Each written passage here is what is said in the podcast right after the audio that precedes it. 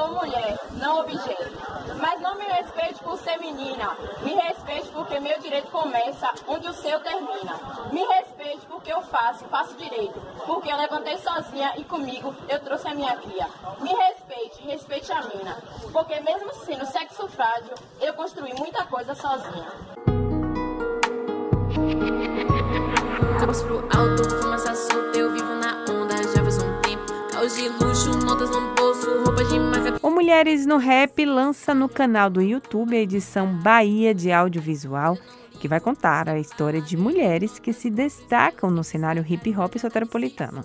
E sobre esse assunto, eu converso agora com a apresentadora do programa e rapper Manu das Rimas.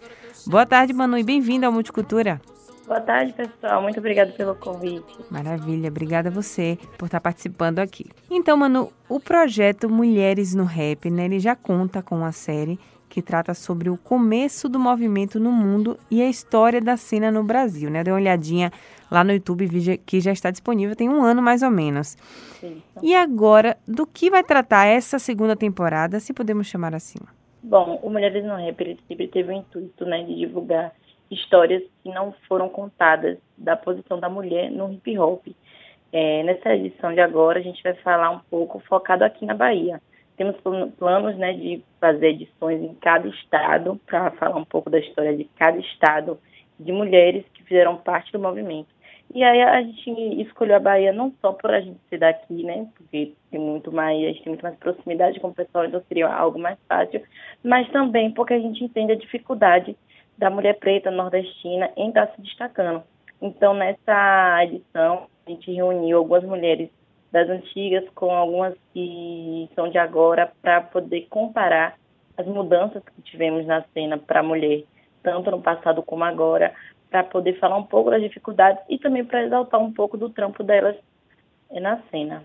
Certo, você falou um pouquinho aí, mas que mulheres são essas, né, que vamos conhecer nos novos episódios? Pronto, a gente vai conhecer três mulheres que selecionamos das antigas, que é a Ariane, é, a Nelly e Silcalaia, que são três mulheres que fizeram parte dos primeiros movimentos de hip hop daqui da cidade, encontros, redes que foram criadas para apoio do movimento, é, foram mulheres que participaram dos primeiros grupos de rap, então elas vão contar muito como foi a vivência delas naquela época. E também trazemos, trouxemos da época de agora Vênus Lenda e Udi, que já vão contar um pouco de, de como a luta das meninas das antigas proporcionaram um espaço para elas e como está sendo agora para elas no, na cena atual se destacar. Certo, agora ao ouvir as histórias né, dessas mulheres, o que, é que você observou em comum entre elas, assim, quando o assunto é o cenário do rap, né? O que, elas mais apontam, por exemplo, como dificuldade dentro desse mundo? Por incrível que pareça, é, as meninas de hoje falaram muito mais sobre dificuldade do que a das antigas. Até porque as meninas contam para mim que antigamente tinham redes de apoio. Então, conversavam muito, é, tanto os meninos quanto as, meninas, quanto as meninas. Então, elas meio que sempre se sentiram livres ali, apoiadas, por estarem dentro da cena em si. Mas óbvio que também tinham dificuldades, óbvio que a cena sempre foi machista é, as pessoas de fora sempre foram é, racistas com o movimento, mas a de hoje, a galera de hoje, fala muito mais sobre essas dificuldades, entende? Por incrível que pareça. E você, como rapper, sente a mesma coisa também? Ah, com certeza. Tipo, hoje eu me sinto mais abraçada porque eu lutei muito para isso. É, eu lutei muito para ter meu respeito na cena. Mas logo quando eu comecei a organizar evento, organizar batalha, me posicionar em grupos de rap, eu sentia que eu não era muito ouvida, que as pessoas não colocavam a minha palavra como algo como importante, né, como prioridade. E não só isso não só comigo, quando eu converso com as minhas amigas que também fazem parte da cena, a gente sente isso. Hoje em dia a galera tem um, um respeito, vamos dizer assim, maior por tudo que a gente vem construindo, mas a gente ainda sente sim muita dificuldade, principalmente na questão de se destacar. A gente que é mulher, a gente tem que lutar muito mais para poder conseguir se destacar. Mas você acredita que a falta desse protagonismo das mulheres é culpa dos MCs ou do público? Eu acho que é um conjunto. Na verdade, para mim, o, pior culpado disso tudo é a estrutura do nosso país. né? Então, por ter uma estrutura que tem uma falha, as pessoas crescem com esses preconceitos, né? Reproduzindo esses preconceitos. Óbvio que existia uma culpa de alguns MCs ou de algumas pessoas do público que está tendo acesso à informação, está tendo acesso a nós que somos mulheres, podendo, podendo se reunir para poder contar e conversar um pouco sobre esses, essas dúvidas e sobre esses posicionamentos, e elas preferem continuar na ignorância, preferem continuar excluindo a mulher, é, excluindo, excluindo a mulher nordestina, a mulher preta. Então, eu acho que é um conjunto de culpa de todos. E não tiro a mulher desse meio. Tipo, acho que muitas mulheres poderiam se unir, mas preferem criar uma cena de rivalidade e isso também enfraquece o movimento. Inclusive, no documentário, muitas mulheres contam sobre isso. Sobre as ilhas das antigas falam sobre como elas se uniam. E as de hoje falam da falta dessa união. Então, isso enfraquece tudo, sabe?